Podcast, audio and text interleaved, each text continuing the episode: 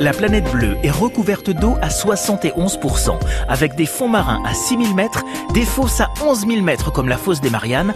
L'exploration n'y est pas simple et coûte terriblement cher.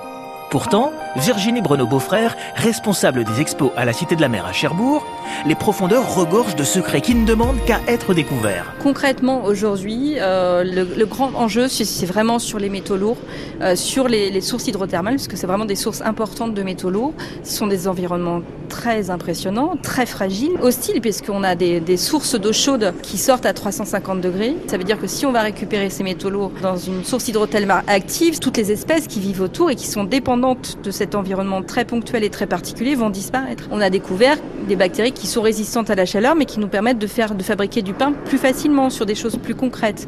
Mais c'est pas ça qui est l'enjeu aujourd'hui, c'est pas ça, c'est vraiment les métaux lourds qui sont l'enjeu aujourd'hui. On consomme énormément de ces métaux lourds au travers de toutes les technologies euh, actuelles. Donc il va falloir c'est soit on va les chercher plus parce qu'on en manque sur terre, soit on arrive à recycler ce qu'on a déjà consommé sur terre. L'année dernière autour du forum de la mer, euh, des chercheurs de, de tous bords, euh, y compris des gens de l'IFREMER qui disaient mais les premières fois où j'ai étudié les, sources hydrothermales, je les étudiais que sur des vidéos de gens qui avaient filmé. La première fois que j'ai plongé, alors que j'avais vu des milliers d'heures de ces trucs-là, c'était Mars, c'était complètement différent parce que j'y étais, parce que je regardais ce qui s'y passait, parce que je comprenais, je voyais en 3D ce que ce qu'on ne voit pas sur un écran. À chaque plongée, en fait, on découvre une espèce, voire plusieurs espèces, des environnements. On fait des prélèvements de sédiments dans lesquels on va trouver des bactéries qu'on connaît pas, etc., des, des micro-organismes qu'on connaît pas. Jamais on aurait imaginé que des petites bêtes allaient se, développer dans un environnement avec des métaux lourds et à 350 degrés de, température. C'est inconcevable.